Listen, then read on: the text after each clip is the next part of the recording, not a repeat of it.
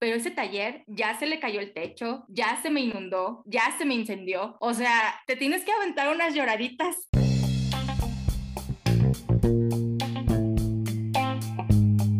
¿Qué tal amigos? Bienvenidos a la segunda temporada de Entre Cubas y Finanzas, el podcast.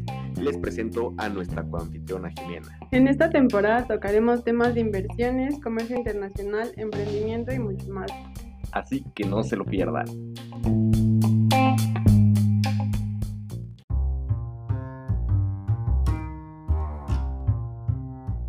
¿Qué tal amigos? Muy buenas tardes y bienvenidos a otra cápsula de Entre Cubas y Finanzas, el podcast. Hoy tenemos una invitada muy especial, dos años después precisamente, no sé si recuerden el capítulo, donde precisamente platicábamos de una mujer emprendedora que hacía tipis. Hoy en día ha expandido su industria y realmente nos da mucho gusto tenerla aquí. Bienvenida Fer, ¿cómo estás? Muy bien, muchas gracias Carlos no, no me acordaba que habían pasado ya dos años. Yo siento que fue hace, pues tampoco hace un mes, pero sí un año. No sabía que dos. Sí, el tiempo se nos ha ido volando en esta pandemia. Ya dos años, dos años desde que tuvimos en el último programa.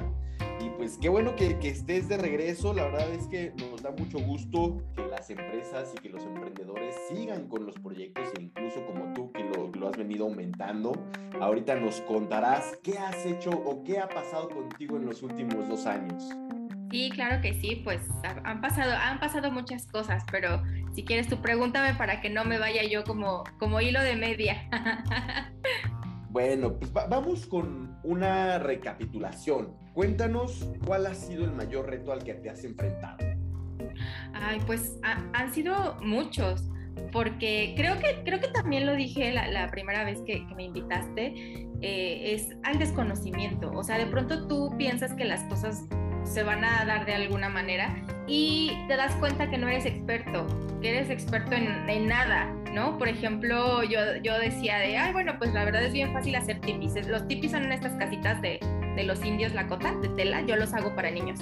Yo pensaba que era muy fácil, ¿no? Pues lo mandas a cortar y a coser, pero de pronto pues te encuentras con que pues la geometría tiene que ver, el tendido, el corte, este, las pulgadas ahora de los bastones, ¿no? Este, términos que debía aprender para, para poderme comunicar eh, eficientemente con los costureros. O sea, han sido, han sido muchísimas, muchísimas, o sea, no te puedo decir una, una como tal, porque cada año es como el juego de Mario Bros.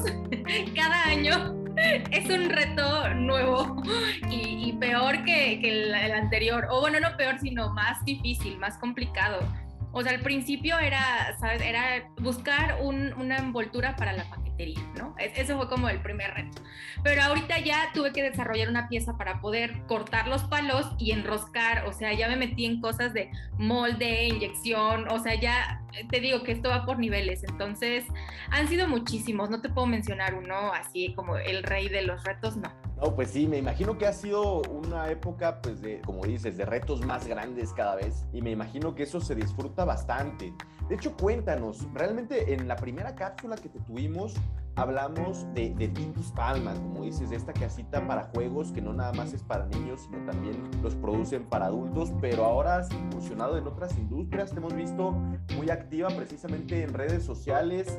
¿Qué has hecho? ¿Cuáles son los nuevos proyectos que has tenido? Pues justamente hace un año, un año y tres días, fundé otra, otra marca. Aquí me dedico a hacer portavinos. Son unas, unas bolsas como una maleta muy elegante para transportar vinos. Entonces sí ya es, eh, es incursión en otro mercado totalmente diferente porque es como el, el, mercado luxury. La verdad es que totalmente diferente, pero con el común denominador que me gusta. Por ejemplo, los colores, las telas, los colores y los adornos, eh, los colores pastel me gustan, ¿no? Eso es tipis palma. Me gustan los juegos, lo ornamental. Y también soy amante del diseño, entonces de, de cualquier cosa bonita y entonces de ahí nace Palmas Pocket. ¿No? Nace de que yo quiero, siempre que voy a alguna reunión, una fiesta, pues me gustaba llevar un par de botellas y no encontraba la manera como, o sea, no hay una manera adecuada, pero a mí no me gustaba llevarlas en la bolsa o en la mano, además pues está peligroso, se te cae, todo sucede. Entonces eh, comencé a, diseñar una bolsa para vinos y entonces el primer, el, prototipo lo llevaba a las reuniones y a todo el mundo le gustaba, todos me decían, no, está bien padre, ¿dónde lo compraste? Y Y pues no, la, la verdad es que lo hice, ¿no? Y entonces cuando, cuando comenzaban a decir, o sea, como a despertar ese interés, eh, a ese interés, dije, sí, o sea, e, esto tiene que ser un negocio. Entonces ahora estoy en el negocio de, pues los medio vinos, pero en, la, en los bolsos eh, elegantes. Padrísimo, la verdad es que los hemos podido ver en redes sociales y están muy interesantes porque realmente te agregan como ese eh, factor muy, muy trendy, como que la gente lo voltea a ver con cara de qué es esto y cuando ve que sacas dos botellas de vino, pues claro que es todavía más felicidad, ¿no? Sí, la verdad es que sí, y de hecho, digo, es toda una experiencia desde que lo compras hasta que lo llevas. Es siempre rompe el hielo. Es dónde lo compraste, dónde lo conseguiste. Y lo, lo más padre es que todo el mundo me, me, escribe y piensan que es importado. Y les puedo decir, como siempre, que a mí me encanta lo hecho en México y es 100% mexicano, orgullo nacional. En México también se pueden hacer cosas que parecen importadas. Oye, padrísimo, porque aparte ocupas el mismo taller de tipis para para, hacer los Palma Pocket, ¿verdad? Sí, sí, es el mismo taller, eh, igual se usan máquinas de costura, es digamos un poquito el mismo principio, pero con una técnica diferente, ¿no? Eh, es, eh, la verdad es que se, se han conjuntado bien, he conjuntado bien las dos cosas. Muy bien, Fer. Y creo que, que por ahí Jimmy tenía algunas preguntas que te quería realizar. Cuéntanos, Jimmy. Durante todo esto que ha ocurrido con la pandemia, ¿te has visto afectada en cuanto a ventas o producción? No, fíjate que, que no, justo que fue hace dos años que, que me entrevistó, no, no, me acuerdo si estábamos ya en pandemia, pero eh, sí tenía incertidumbre, pero no, mis ventas crecieron como el 300% en Tipis, en, los, en Tipis Palma. Todavía en ese momento no existía Palmas Pocket, pero no, o sea, sí estaba llena de incertidumbre, pero el, los negocios online se dispararon pues algunos al doble, a mí al triple. Por ejemplo, la, inversión, perdón, la, la, producción que yo tenía destinada para que se vendiera de enero a abril, se, perdón, de enero a junio, julio, más o menos, se terminó antes de abril porque fue como el boom, bueno, como cuando nos tenían a todos encerrados y yo creo que los papás no sabían qué actividades poder hacer con sus hijos y pues los tipis se me terminaron, o sea, una producción que yo tenía como para, para más de, un semestre se terminó en el primer trimestre. Entonces, la verdad es que de ahí este, puedo decirles que, que fue como un crecimiento exponencial y fue como pieza clave eh, para Tipis Palma porque pues, obviamente volví a producir y de ahí compré un par de máquinas para coser, eh, empecé a comprar más maquinaria, ya eh, tuve capital para, para hacer un taller. O sea, la verdad es que a mí la pandemia no me afectó. Yo sé que a muchos sí, pero pues sí, sí les digo que, que a mí no. Todo lo contrario. Sí, yo creo que también ha de haber sido por el hecho de que estaban los niños en casa y no había como oficina y eso, ¿no? Sí, sí, pues las ventas online, de hecho, o sea, de lo que fuera, eh, las ventas online se, se dispararon. Tenía la oportunidad de platicar con gente de paqueterías diversas paqueterías, me decían, estamos peor que en diciembre, o sea, o sea nosotros estamos contratando de plano. Y pues sí, sí, a mí se me dispararon las ventas como al 300%. Oye, eso está padrísimo, ¿no? Precisamente me imagino que tu base de ventas es la parte online. Más que la parte física. Realmente el físico eh, trabajan en parte de bazares, pero no tienen como tal una tienda, ¿no? Sí, no, no tengo una tienda, eh, solamente como, como bien dices, me presento en bazares. Eh, igual, eh, los bazares los, los, uso más bien para que la gente eh, vea que existo, porque digo, si ya, ya es muy normal y muy común que la gente consuma por, por internet, que haga compras, de pronto pues también representa un poco de riesgo porque no saben quién, o sea, no sabes con quién estás hablando, estás hablando al final con tu celular y, o una computadora. Eh, eso me ha ayudado mucho a generar eh, confianza en mis clientes, de que sepan que existo, que estoy y sobre todo ponerle una cara a la marca, porque la verdad es que eh, durante cinco años nunca había subido una foto mía haciendo algo en el Instagram de Tipis Palma y pues ya lo hice, ya, ya me atreví.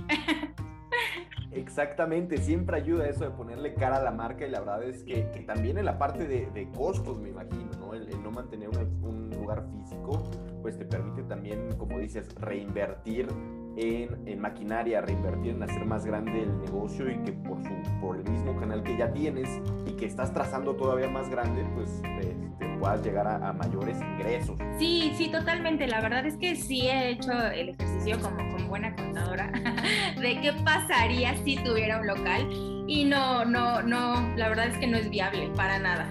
Una duda que me surge, y aquí es un poquito un cambio de tema, eh, y precisamente me gusta ese, mucho ese enfoque que tienes, es que pues ahorita eh, tienes Tipis Palma, tienes Palma Pocket, tienes, este, te he visto muy, muy activa en eventos precisamente, ya eres toda una rockstar. Eh, y, y ahí yo en verdad me pregunto, ¿cómo le hace Fer Palma precisamente para mantener ese equilibrio entre trabajo, entre vida personal, entre que eres mamá, ¿no? Y precisamente pues haces miles de cosas en un día. ¿Cómo, cómo le haces para mantener ese equilibrio en tu vida? No, pues fíjate que, que yo te mentiría si te digo que tengo un equilibrio en mi vida. Cuando eres emprendedor o empresario, tienes todo menos equilibrio. Bueno, o por lo menos eh, en mi vida personal y los que yo conozco, o somos workaholic o de plano eh, dejaste la empresa, entonces ya se murió la empresa. No, no tengo un equilibrio. O sea, yo te confieso ahorita que no tengo un equilibrio estoy de pronto 70% en Tipis Palma, 20% en Palmas Pocket y después estoy en 30% con mi familia. O sea, no, no existe un equilibrio. Yo espero encontrarlo y bueno, esto de, de, cómo le haces, la verdad es que es súper difícil. O sea, es tan importante ahora pues ya, ya no es un tabú, pero, pero realmente creo que muchos emprendedores y empresarios necesitamos terapia porque está, está muy cañón está muy cañón, no, no, no les puedo decir, les mentiría si les digo que tengo un equilibrio, no lo tengo. De pronto en la agenda ya tengo cinco cosas que hacer y, o sea, pues, o sea se me juntaron las fechas, por ejemplo, ¿no? Si, ahorita ya empecé a anotar todo lo que tengo la próxima semana porque se, se me empalman, se me empalman. Y pues pues ¿cómo le haces? Pues te tiene que gustar, te tiene que gustar, tienes que ser súper apasionado de las cosas, si no, pues no, lo, abandonas a la primera. Estaba, tengo un, nuevo colaborador y, le estaba platicando como la historia de mi vida, pero eh, empresarial, ¿no? Y, a la segunda anécdota me dice, no, dice, yo ya hubiera abandonado eh, el barco en la primera que tú, que tú me contaste, ¿no? O sea, porque yo les, les puedo decir, les, les conté la parte bonita de que, de que construí el taller, ¿no? Pero ese taller ya se le cayó el techo, ya se me inundó, ya se me incendió. O sea, te tienes que aventar unas lloraditas de pronto, la verdad. no es fácil, no es fácil, pero no, no, un equilibrio no lo tengo, la verdad. Fíjate que, que eso me, me, ahora sí que no puedo decir que me gusta escucharlo, pero me gusta escucharlo. Porque muchas veces eh, las personas creen que el emprender es algo o extremadamente difícil o muy fácil, marca va creciendo y ven que que realmente este, estás participando en muchos más eventos y se están generando más ingresos, más ventas, pero de pronto pues no, no tomamos en, en, cuenta esa parte ya más, más mental del emprendedor, ¿no? Donde como dices, pues de pronto las cosas se salen de las manos y pues ahí tienes que optar o, o tiro la toalla o le sigo y entonces pues es donde, donde se va a ver realmente el crecimiento. De hecho, es algo que platicábamos también en una de las últimas cápsulas con, con otro amigo emprendedor que también tuvimos hace dos años. Y, la verdad es que, que, él sí ponía mucho énfasis en la parte de, de la resiliencia, ¿no? La parte de, de, realmente abrazar tu proyecto, hacerlo tuyo y decir, pues vamos hasta donde llegue. Y, y eso también es una parte que, que, a veces pues, las personas no lo tienen tanto en cuenta. Creen que va a ser más fácil de lo, de lo, de lo planeado pues hay que aprender también a tomar ciertas derrotas para levantarse todavía más fuerte. Sí, no, es, es totalmente cierto porque, por ejemplo, si a mí, a, a, la Fer, a la Fer Palma le hubieran preguntado en el año uno de, oye, ¿cómo es emprender? Yo les hubiera dicho, no manches, es lo máximo, te lo juro, lo amo, ¿no? O sea, renuncia a tu trabajo, ¿no? año dos de, está padre, está fácil, hay, hay, hay, pues hay altas y bajas, pero tú, tú hazlo. O sea, hoy en el año 5 les digo, te tiene que gustar, necesitas mucha fuerza, mejor quédate en tu trabajo normal. Si lo amas, vas, si vas a aguantar, ve. Pero, pero la verdad es que eh, al principio yo era como mucho de, no, sí, todos pueden emprender, sí todos tenemos la oportunidad de emprender y de ser empresarios, pero la verdad es que no es, no es para todos. Es como ser médico. O sea, yo, no podría ser médico. o sea, tengo la misma oportunidad que todos, pero yo veo sangre y me desmayo, ¿no? O sea, así, así, es, es una carrera, es una carrera. Te tiene que gustar, te tiene que apasionar para que puedas sobresalir y, no sé, resolver cualquier cosa que te...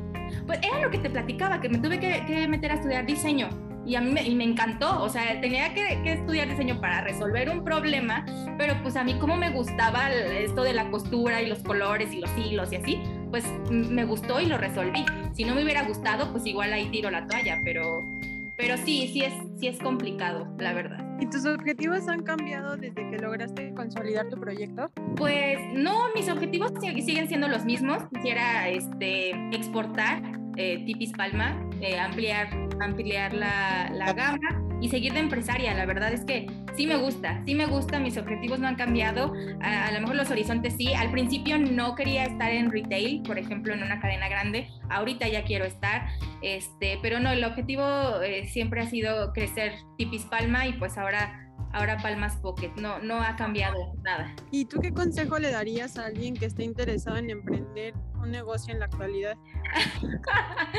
pues lo que les decía de te tiene que gustar, o sea, tienes que quererlo realmente porque de verdad, de verdad que no es fácil. No es, bueno, y es que también eh, uno habla como le va en la feria, ¿no? Como dicen, ¿no? O sea, cada quien tiene una opinión diferente, pero eh, pues ya, ya tengo como más contacto con, con empresarios o emprendedores.